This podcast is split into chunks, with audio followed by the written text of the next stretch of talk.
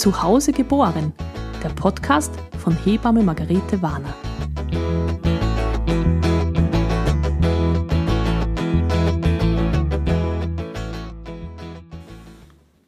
Heute möchte ich über Gewalt und Machtmissbrauch in der Geburtshilfe reden. Es naht ja der 25. November, das ist bei uns der Roses Revolution Day, der Tag, wo über Gewalt und Machtmissbrauch in der Geburtshilfe gesprochen wird. Seit ein paar Jahren nehmen dieses Thema ja auch die Medien auf, zum Glück.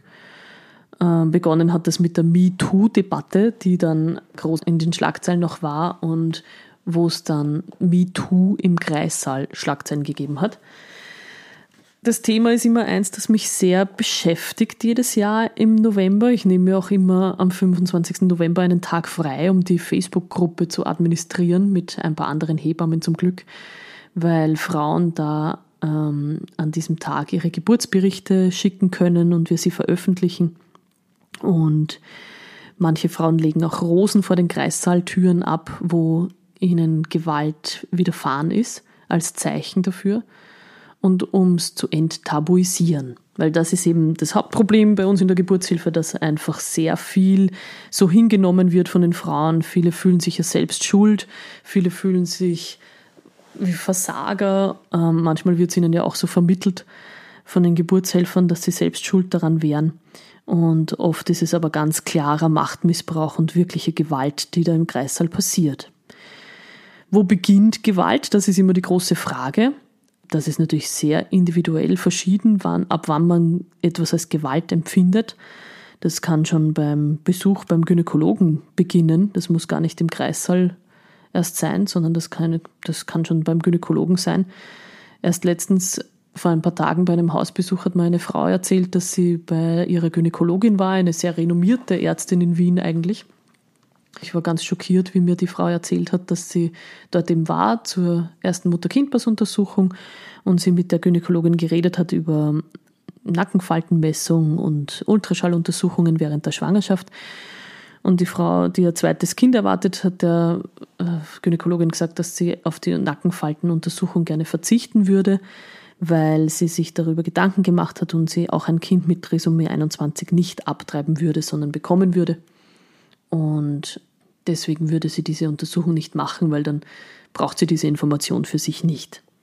Das hat die Ärztin mal so schon nicht gut verstehen wollen und hat äh, recht versucht, sie davon zu überzeugen, diese Untersuchung doch zu machen. Die Frau hat aber gemeint, nein, sie will das nicht. Sie hat sich das gut überlegt. Sie hat das auch mit ihrem Partner besprochen und sie hat sich da dagegen entschieden.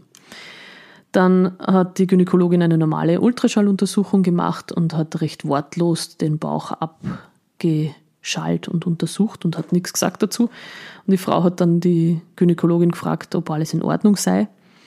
Und die Gynäkologin meint daraufhin, sie will ja das eh nicht wissen. Warum fragt sie das jetzt? Weil sie hat ja gesagt, sie will eh nichts wissen. Also das sind so Aussagen, wo ich mir denke, das ist, das kann man schon auch als Gewalt empfinden. Das ist jetzt nicht so weit hergeholt, weil das ist einfach super unprofessionell, so mit einer Frau zu reden, die schwanger ist und äh, diese diese Entscheidung, dass sie diese Nackenfaltenuntersuchung nicht machen will, als persönlichen Angriff zu verstehen oder ich weiß nicht, was da dahinter steckt. Aber da gibt es schon einige wilde Geschichten. Also da habe ich schon vieles gehört von, von vielen verschiedenen Frauen, die mir da Dinge erzählen, wo ich nur den Kopf schütteln kann und gar nicht weiß, was ich dazu sagen soll. Meine eigene Geschichte, wie ich Hausgeburtshebamme wurde, beruht eigentlich auch auf so einer Gewaltgeschichte, muss man sagen. Also ich habe ja damals als Hebammenstudentin nicht geglaubt, dass ich gleich Hausgeburtshebamme werde. Gar nicht. Das war überhaupt nicht mein Plan, weil ich dachte, Hausgeburtshebamme ist eher so eine Alterserscheinung. Das wird man, wenn man mal weiße Haare hat und alt und weise ist. Und gut, das mit den weißen Haaren, das habe ich mittlerweile schon hingekriegt. Und dann war ich junge Hebammenstudentin und in meinem zweiten oder dritten Praktikum in einem Krankenhaus in Niederösterreich war es tatsächlich so, dass ich das überhaupt nicht gepackt habe, wie es dort abgeht im Kreissaal und wie mit den Frauen umgegangen wird und vor allem auch wie mit den Babys umgegangen wird. Und da hatte ich auch zwei furchtbare Praxisanleiterinnen, die mir da wirklich schlimme Sachen beigebracht haben. Und da war es eben üblich in dem Krankenhaus, dass man die Babys nach der Geburt ähm, mit einem Katheter anal untersucht, also mit einem Katheter hinten reinfahrt, um zu schauen, ob da ein Häutchen über dem Anus ist oder nicht. Manchmal gibt es das. Es ist eine ganz seltene Fehlbildung, aber manchmal ist das so, dass da eben kein Löchlein ist, sondern dass das so verklebt ist.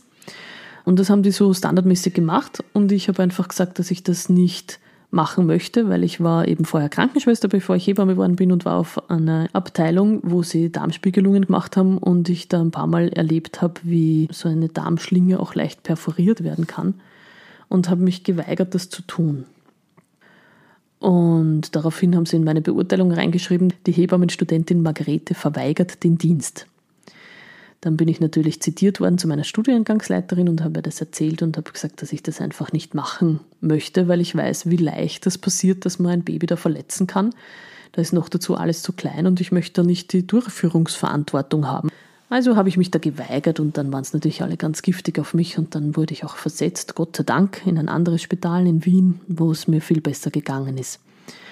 Ich habe in dem Kreissaalpraktikum auch viele andere Gewalt- und Machtmissbrauchsgeschichten erlebt. Also da will ich gar nicht alles aufzählen, weil das ist wirklich zum Grauen. Wenn, wenn man sich da ein bisschen einlesen will, dann könnt ihr auf der Facebook-Seite Roses Revolution Day Österreich sämtliche Geburtsgeschichten nachlesen, wo Frauen von ihren Geschichten aus dem Krankenhaus erzählen, wo sie Gewalt und Machtmissbrauch erlebt haben. Da wird einem wirklich teilweise sehr schlecht.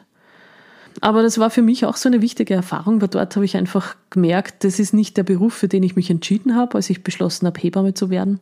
Ich möchte es anders machen. Ich weiß, dass es anders geht. Ich war zu dem Zeitpunkt dann auch schon mit ein paar Hausgeburtshebammen mit bei den Hausgeburten in meiner Freizeit.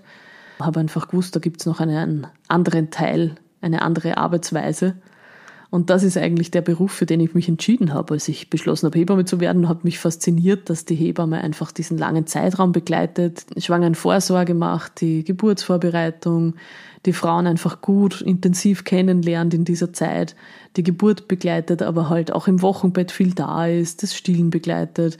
Also so diesen ganzen Abschnitt dieses besonderen Lebenszykluses begleitet. Und dann war relativ schnell klar, dass ich nicht im Krankenhaus arbeiten will, sondern in die freie Praxis gehen will. In diesem Praktikum habe ich das dann endgültig beschlossen. Also ich habe gesagt, das kann ich einfach nicht mittragen. Da habe ich in kürzester Zeit ein Burnout, wenn ich da mitmache. Und das möchte ich einfach nicht. Ja, so bin ich in die Hausgeburtshilfe gekommen und habe dann gleich nach der Ausbildung begonnen, frei praktizierend zu sein und ein Jahr später habe ich schon die ersten Hausgeburten gehabt und bin dann wirklich immer mehr dazugekommen, Hausgeburten zu machen. Zuerst über Vertretungen und dann schon selbst. Und wieder ein Jahr später habe ich beschlossen, gar keine Geburtsbegleitungen mehr zu machen, sondern nur mehr Hausgeburten. Ich betreue viele Frauen, die beim ersten Kind im Krankenhaus waren und eben traumatische Erlebnisse hatten und dann sich bewusst beim zweiten für eine Hausgeburt entscheiden, weil sie genau in dieses Dilemma nicht mehr kommen wollen und diese Gewalt oder diesen Machtmissbrauch nicht mehr erleben wollen. Bei einer Fortbildung letztens hat auch eine Hebamme erzählt von einem Arzt, der draußen vor dem Kreissaal zu den Hebammen gemeint hat, bitte gebt der Frau eine PDA, ich halte das nicht mehr aus. Großes Gelächter im Publikum. Mir war da wenig zum Lachen, muss ich sagen. Ich finde das ganz furchtbar, wenn Geburtshelfer wehende Frauen nicht aushalten können. Und ich glaube, das ist der Ursprung dieses, dieser Gewaltgeschichten und dieses Machtmissbrauchs, weil Geburtshelfer einfach nicht aushalten können, dass Frauen in ihrer Kraft, aus eigener Kraft Kinder gebären und wenn sie noch so laut sind dabei und dass man als Geburtshelfer immer das Gefühl hat, die Geburten steuern zu müssen und den Frauen möglichst abnehmen. Wie kann man Gewalt und Machtmissbrauch im Kreißsaal verhindern? Das ist eine gute Frage. Ich glaube, da beginnt schon in der Ausbildung der Ärzte und der Ärztinnen, dass die Kommunikation mit dem Patienten einfach sehr wenig Thema ist in der Ausbildung, dass da nicht geschaut wird drauf, wer da wirklich qualifiziert ist dafür. Das ist das eine. Und das zweite ist natürlich die Information direkt an die Frauen, dass Frauen informiert werden müssen über ihre Rechte, auch während der Geburt, wie das aussieht, äh, über ihre Zurechnungsfähigkeit während der Geburt. Das ist ja auch ein großes Thema, dass man ja eigentlich rechtlich gesehen während Geburtswehen als nicht zurechnungsfähig gilt. Das sagt ja eh auch schon sehr viel. Und dass Frauen informiert entscheiden können und mitreden können und dass wir aufhören, Frauen, die Wehen haben, als nicht zurechnungsfähig anzusehen. Das ist, glaube ich, schon was sehr Entscheidendes während der Geburt. Ganz wichtig finde ich auch, dass die Frauen ihre Hebammen kennen, dass sie die vorab kennenlernen, dass sie mit denen ihre besonderen Wünsche und Bedürfnisse für die Geburt besprechen können, dass besprochen werden kann, was ist alles möglich und was ist nicht möglich im Krankenhaus und dass dieses Team einfach vorab schon die Frau gut kennt. So ist es bei der Hausgeburt sowieso. Ich kenne die Frauen schon sehr gut in der Schwangerschaft, ich treffe die sehr oft, damit wir uns gut kennenlernen und gutes Vertrauen da ist. Sich da darauf zu verlassen im Krankenhaus, dass da jemand im Dienst ist, der mir taugt. Sich auf dieses Glück zu verlassen, ist ziemlich mutig. Nicht die Hausgeburt. Da das ist nicht, nichts für Mutige. Einfach ins Krankenhaus zu gehen, ohne zu wissen, wer einen betreut. Das ist mutig. Wenn ihr keine Hausgeburt plant, dann eine private Hebamme, die euch begleitet ins Krankenhaus. Das ist wirklich gut investiertes Geld. Schaut, dass ihr gut kennenlernen könnt in der Schwangerschaft und dass die euch gut betreut, auch nach der Geburt dann. Im Idealfall geht ihr ambulant nach Hause nach der Geburt und dann betreut euch die Hebamme zu Hause nach. Es muss sich jedenfalls noch viel tun, dass Gewalt und Machtmissbrauch im Kreissaal nicht mehr stattfindet. Vielleicht ist es der erste Schritt, dass die Medien das Thema aufnehmen, dass jedes Jahr im November darüber gesprochen wird und Frauen die Möglichkeit haben, ihre Geschichten zu erzählen. Das ist mal der erste Schritt in die Richtung einer Verbesserung. Wollen wir es hoffen.